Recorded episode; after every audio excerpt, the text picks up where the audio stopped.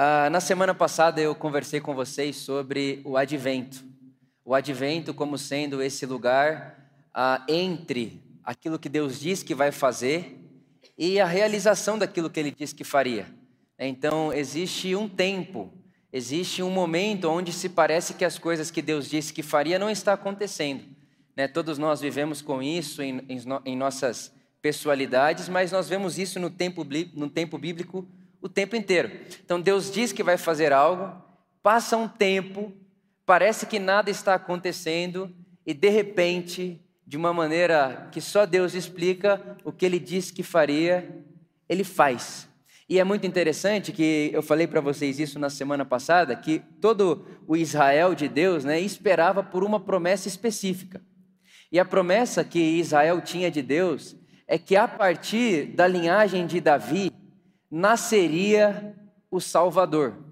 Essa era a síntese das promessas que Deus fazia ao povo hebreu, ao povo de Israel. Olha, da linhagem de Davi nascerá o Salvador. Só que o que acontece é que a história vai decorrendo e a linhagem de Davi vai sendo ah, colocada sob júdice.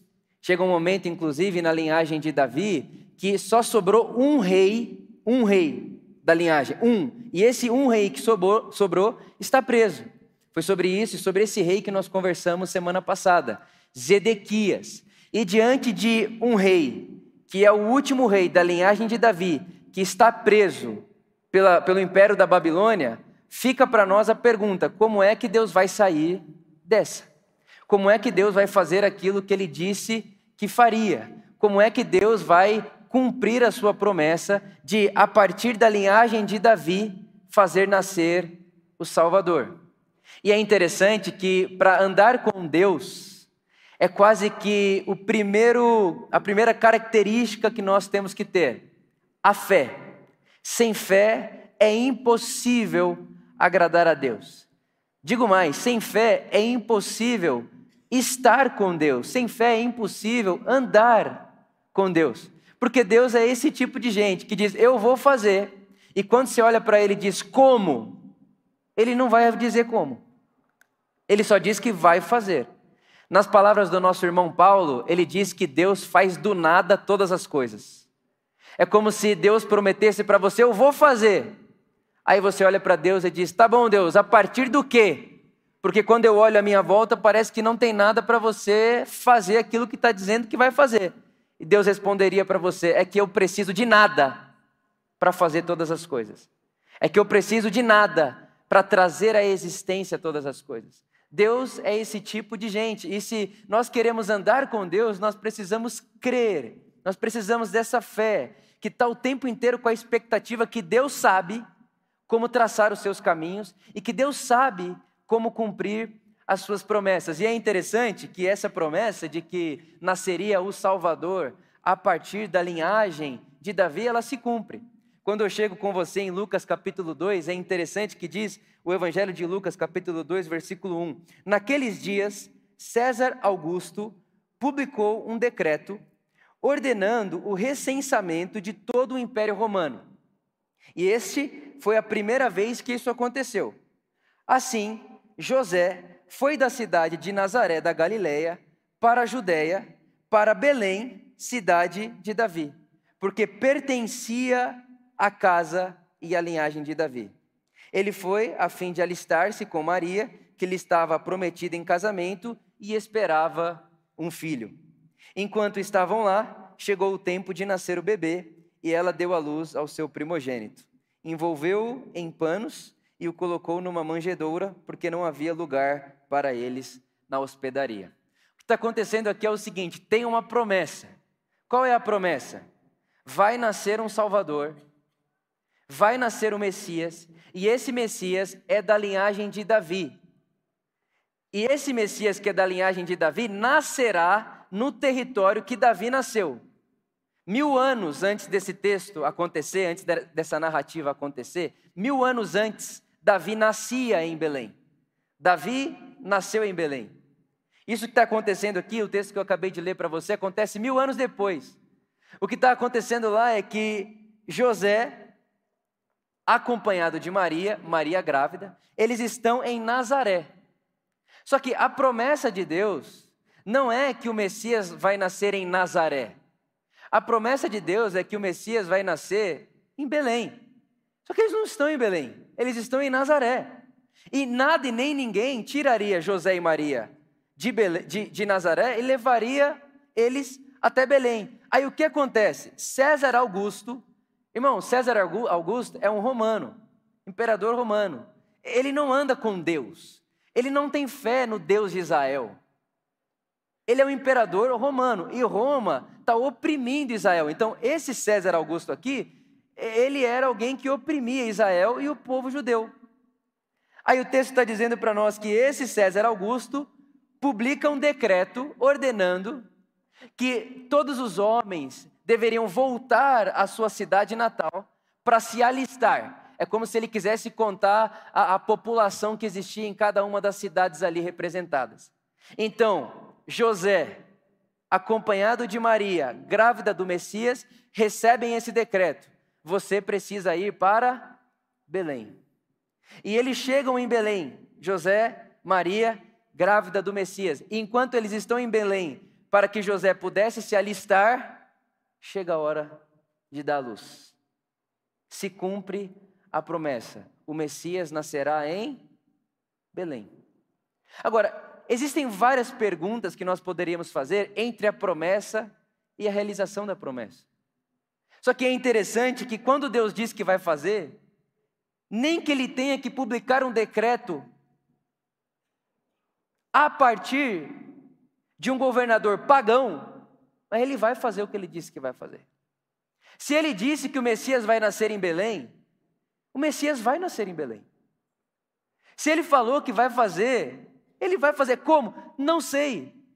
Um dia antes deles irem para Belém, José não sabia onde ia nascer, Maria não sabia onde ia nascer, mas Deus sabia. Então, a primeira coisa que acontece no Natal, o primeiro som que tem o Natal na narrativa bíblica, é o som de um Deus que cumpre promessas. É um som de um Deus que não mente. É um som de um Deus que não nos abandona em nossas ilusões. É um som de um Deus que, quando diz que vai fazer, ele faz. E o que nós precisamos é estar atento porque nem que César Augusto tenha que assinar um decreto para que aconteça aquilo que Deus disse que vai acontecer. Se ele falou que vai acontecer, vai acontecer. Porque Deus é um Deus que cumpre as suas promessas. Deus cumpre as suas promessas. Então, o primeiro som que eu ouço no Natal, o primeiro som que me vem no coração, é um som de um Deus que não se esquece daquilo que ele prometeu. Só que ele não tem caminhos que se parecem com os nossos. Ele tem caminhos diferentes. Ele tem caminhos surpreendentes. E você já parou para perceber como, quando as pessoas estão contando o testemunho da sua vida, ou contando como passaram por alguma situação, elas estão lá contando para você como a vida dela estava um caos, meu relacionamento, a minha empresa, as minhas coisas, e de repente, eu recebo uma ligação, de repente alguém fala uma coisa para mim, de repente Deus fala comigo, de repente, do nada, é como se ela estivesse dizendo: ontem eu não sabia como ia sair da situação, hoje, de repente, algo acontece, alguém assina um decreto, alguém me faz uma ligação, alguém aparece na minha casa, alguém me dá um abraço, alguém me fala uma palavra, alguém me mostra uma foto e de repente aquele caos passa a aparecer ou passa a ganhar uma luz de repente. Porque Deus tem seus caminhos e as coisas com Deus acontecem assim, de repente. De repente, enquanto você está indo, de repente. Enquanto você está lá, de repente. Enquanto você acorda, você não sabe quem que vai ligar para você quando acabar essa celebração, você não sabe o que vai acontecer com você semana que vem, você não sabe o que vai acontecer com você mês que vem, esse ano, a gente não sabe nem se a gente vai estar tá vivo amanhã, mas tem uma coisa que eu sei: Deus não se esquece de suas promessas, e quando Ele disse que vai fazer, ele faz. Esse é o primeiro som que eu ouço na narrativa bíblica a respeito do Natal, o dia do nascimento de Jesus. E o texto continua: haviam pastores que estavam nos campos próximos e durante a noite tomavam conta dos seus rebanhos. E aconteceu que um anjo do Senhor apareceu-lhes e a glória do Senhor resplandeceu ao redor deles e eles ficaram aterrorizados. Mas o anjo lhes disse: Não tenham medo. Estou trazendo boas novas de grande alegria para vocês, que são para todos os povos. Hoje, na cidade de Davi, nasceu o Salvador, que é Cristo, o Senhor. E qual é o sinal? Olha, é o anjo falando. O sinal é que vocês encontrarão o bebê enrolado em panos, deitado numa manjedoura. Irmão, você tem ideia disso? Que Deus planejou, Deus que é eterno, Deus que não é criado, Deus que não tem forma humana, Deus que é espírito, ele planejou a sua vinda para a terra. Ele disse: Vou me fazer carne, vou me fazer humano. O Verbo se faz carne. E a primeira cena do Verbo encarnado na história da humanidade é um bebê enrolado em panos dentro de uma manjedoura, num presépio. Você tem ideia disso? A primeira foto da, do Deus encarnado no mundo é um bebê chorando, porque bebê quando nasce chora, enrolado em panos numa manjedoura, com um pai fugindo, uma mãe fugindo e sem lugar para eles na hospedaria. Deus aparece no mundo assim. Deus aparece assim. Aonde é que está Deus? Os anjos diriam: o sinal é um bebê enrolado em panos numa manjedoura em Belém, na cidade de Davi.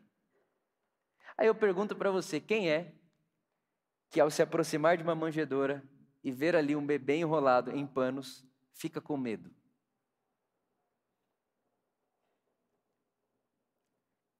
Que medo traz esse bebê aí?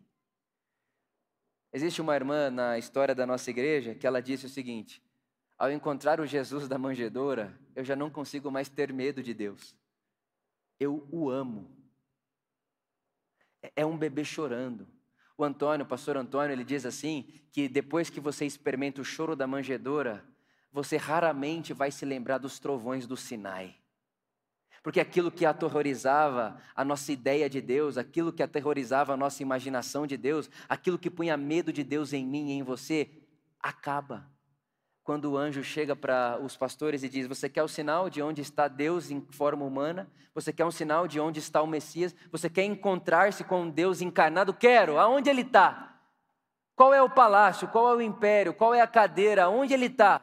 Então, vá ali, um presépio, num lugar pobre, sujo, fedido, e encontrará um bebê enrolado em panos.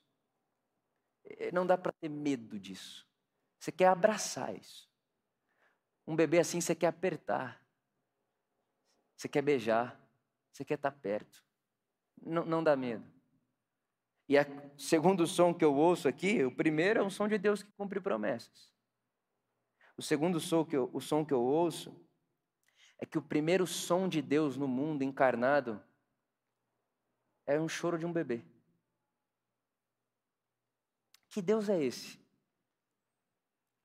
Que Deus é esse que, quando faz audível a sua voz no nosso mundo, se faz audível a partir de um bebê chorando numa manjedoura? Que Deus é esse? O que você pode esperar de um Deus assim? O que você pode esperar de um Deus que te ama e que me ama de tal forma a ponto de se encarnar dessa maneira e vir para o nosso mundo. O Deus da fé cristã não tem uma resposta ao sofrimento humano. Deus, por que a gente sofre? Deus, por que, que o mundo é tão injusto? Deus, por que, que tem criança em UTI? Por que, que tem bebê morrendo? Por que, que tem gente passando fome? Por que, que tem gente morando na rua? O Deus da fé cristã não responde essa pergunta. Ele não te faz entender os porquês dessa pergunta. O Deus da fé cristã, ele não manda uma resposta, ele encarna e vem passar na pele dele o que a gente vive. Quando Jesus nasce, ele nasce fugitivo, porque senão seria morto. Ele nasce pobre, ele nasce tendo que se esconder, Ele nasce sendo sim injustiçado, ele nasce debaixo de opressão, e ele não trouxe a resposta, olha, eu estou aqui para dizer para vocês que vocês sofrem por causa disso, disso. Não! O Deus da nossa fé não responde o porquê sofremos. Ele sofre com a gente. Ele participa com a gente. Você quer ver a Deus? Olha a manjedoura. E um bebê está ali enrolado em panos. Esse é o Deus de Israel. Ele é pessoal. Ele chora. E aí você pensa comigo que um bebê jogado, ele não tem vida sozinho, ele precisa de outras pessoas. Deus, quando se faz humano, se faz carne, ele se faz dependente de pessoas. Porque se Maria não põe ele no peito, se Maria não esquenta ele do frio, se Maria não acorda para dar de mamar de três em três horas, a hora que ele chora para mamar, como é que sobreviveria esse menino? Não sobreviveria. Que Deus é esse que se submete a ser encontrado numa manjedoura enrolado em panos? A pergunta que eu faria para você, ao demonstrar e ao projetar esse Deus no meu e no seu coração, seria: está com medo de quê? Está com medo de quê? De que Deus você tem medo? De que poder você tem medo? O que te assusta? É a fala do anjo para os pastores: não tenha medo. Mas é interessante que os pastores aqui, eles estão trabalhando à noite, na escuridão. E eles não estão com medo da noite. Não tem medo da noite aqui no texto. Mas quando o anjo aparece e a glória de Deus ilumina a noite dos pastores, eles ficam com medo. Que, que, que coisa é essa? Não tem medo da noite, tem medo da luz. Pois é, vê se não se parece comigo e com você. A gente prefere manter as escuridão, as, as partes escuras da nossa alma. A gente prefere a escuridão, porque na escuridão você escolhe aonde você põe a lanterna e aonde você não mostra. A gente prefere a escuridão, porque na escuridão você só mostra o que você quer, você sabe onde está, você vai lá, pega e mostra o que quer ser mostrado e deixa escuro o que você não quer que os outros vejam. Só que quando a luz aparece, a gente fica com medo. Só que quando a gente fica com medo, o anjo diz: não tenha medo, não precisa ter medo. Por que não precisa ter medo? Porque você não vai encontrar um Deus que está caçando a sua sujeira. Você não vai encontrar um Deus sentado no, lá, lá, no palácio, igual César está sentado no seu palácio, procurando julgar e matar você. Não, você não vai encontrar Deus assim. O sinal de que Deus está no mundo é um bebê enrolado em pano numa manjedoura. Fique tranquilo, não tenha medo. Não há o que temer. Não tenha medo. Ele é o Salvador. Ele é a luz que não quer expor você, ele quer curar você. Não tenha medo.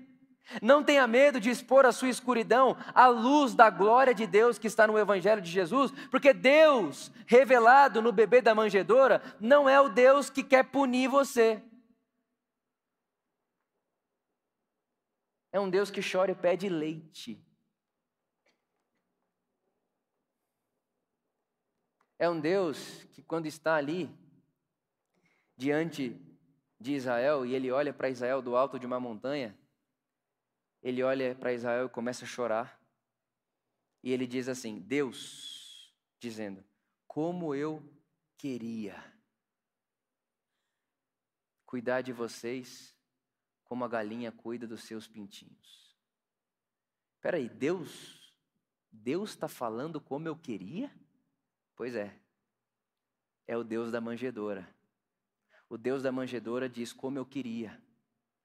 O Deus que a gente projeta, o poderoso, o, o, aquele que faz tudo o que ele quiser, porque ele tem as prerrogativas para fazer tudo o que quiser, está diante de Israel chorando e dizendo: Como eu queria cuidar de vocês, mas vocês não me deixaram cuidar de vocês. Vocês não vieram até mim para que eu cure as suas feridas. Vocês não vieram até mim, e aí o nosso irmão João vai dizer que a gente não se aproxima dele porque a gente tem medo da luz. A gente tem medo de abrir os quartos escuros da nossa alma, é melhor a escuridão. Na escuridão a gente se sente mais seguro. Não está mostrável. Mas eu vim dizer para você que Natal é luz.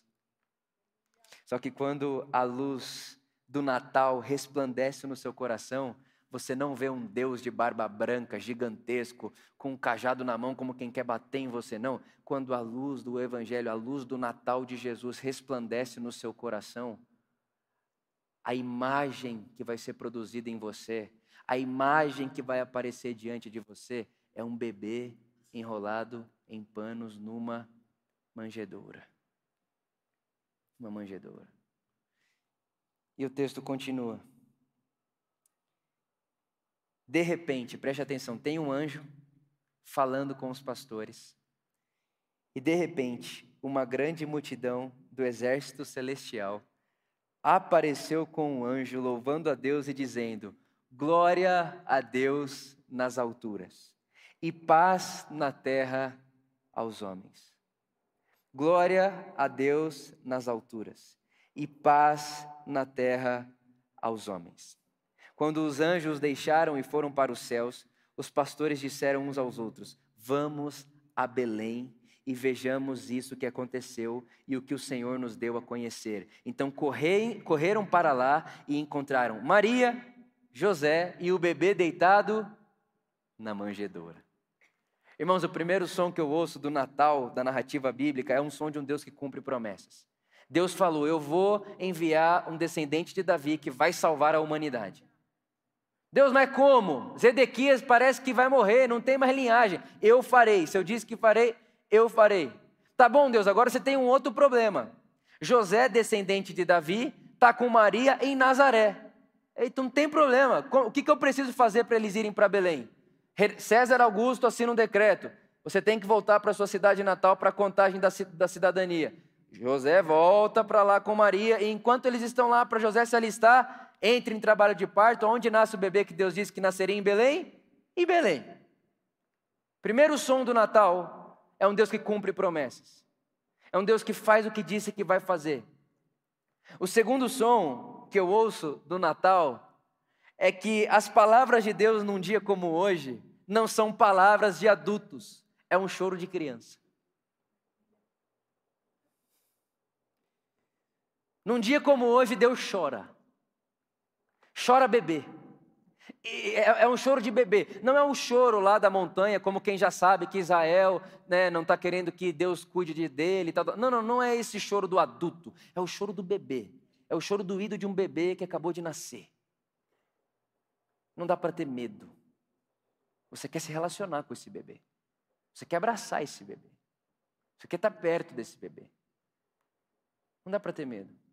E o terceiro som que eu ouço é que o Natal do Cristo é pura contramão e lógica humana. Tanto que no próprio capítulo 2, Simeão, quando vai abençoar Maria e José por terem dado a luz ao Messias, ele diz: Esse menino é fruto e vai trazer para o mundo muita contradição. Muita contradição. Porque esse menino aí vai começar um governo no mundo aonde o que se exalta será humilhado. E aonde os humilhados serão exaltados. É um som de contradição.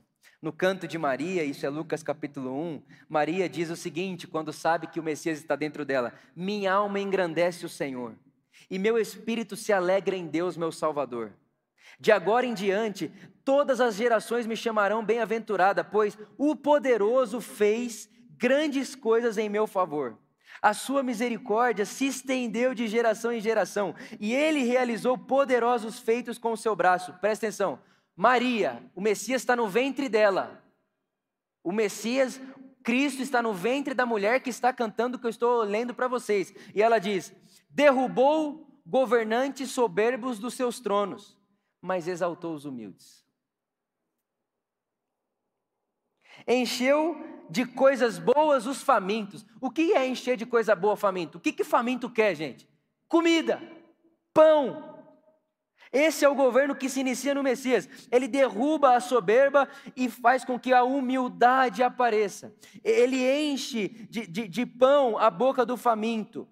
E ele ajuda a Israel a se lembrar da misericórdia. Irmão, o som do Natal é contradição total. é, é, é virar o mundo de cabeça para baixo.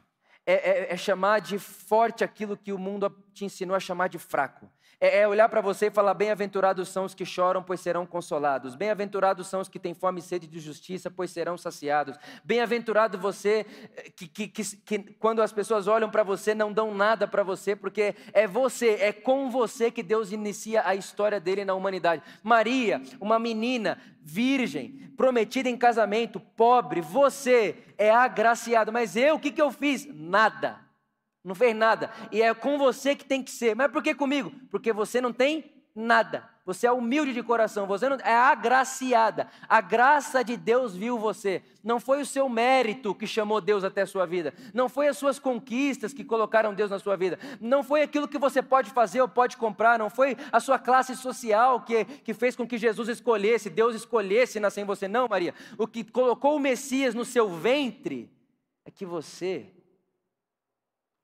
não tem nada para oferecer. Tem nada.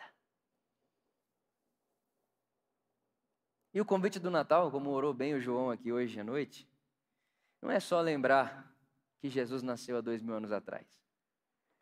Mas quando a gente lembra que Jesus nasceu há dois mil anos atrás, a gente também lembra que o desejo dele é continuar nascendo em mim e em você.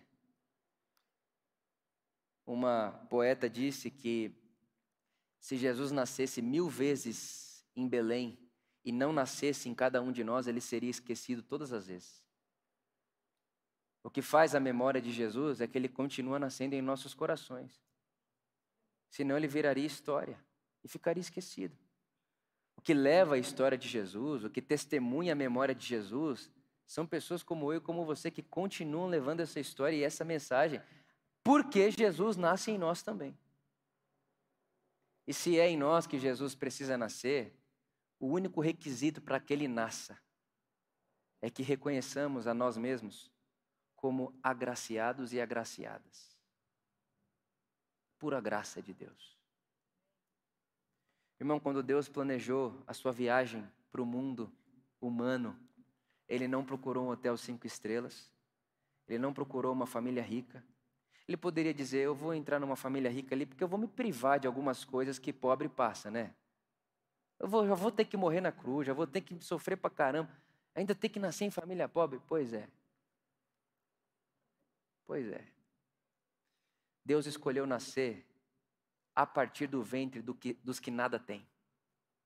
Deus escolheu nascer a partir do ventre dos que nada têm para dar. Deus escolheu nascer a partir do ventre de quem teve que ter o menino Jesus num presépio, na sujeira. Deus escolheu assim. Por quê? Porque no Natal, o som do Messias nascendo é contradição para esse mundo. Como é que pode um Deus dono do ouro e da prata ter como sinal da sua chegada um bebê enrolado em panos numa manjedoura?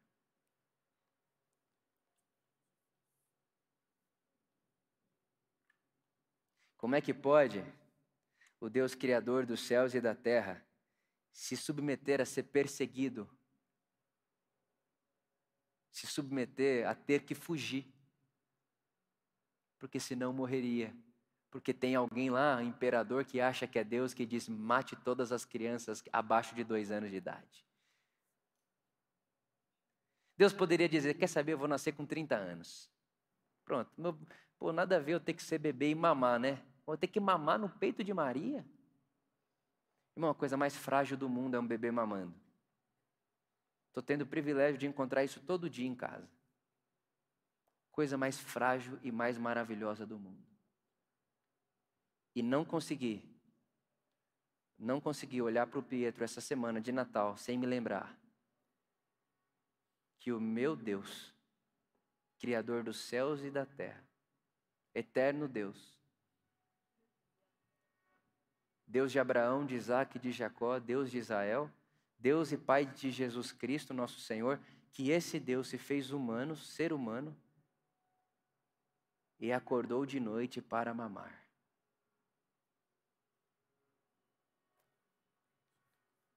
Eu não tenho medo desse Deus. Eu sinto é uma vibração me empurrando para Ele. Porque um Deus desse não há o que temer. Só há motivos para me aproximar. Está com medo de quê? Não há o que temer. Na cidade de Belém nasceu o Salvador. E o sinal é um bebê enrolado em pano numa manjedoura. E em volta tem uma adolescente com medo, insegura, cuidando dele, e um homem jovem, também com muito medo, porque pode morrer a qualquer momento. Está ali Jesus, de Nazaré, o nosso Senhor, o nosso Salvador. Feliz Natal! Nasceu em Belém, na cidade de Davi, o nosso Salvador. E meu desejo é que essa cidade de Belém, cidade de Davi, que nasceu há dois mil anos atrás, nasça em mim e em você, para que perpetuemos não só a memória de Jesus, mas o testemunho de Jesus e as práticas de Jesus.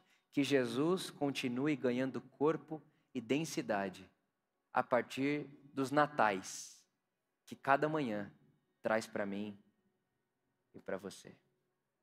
Amém.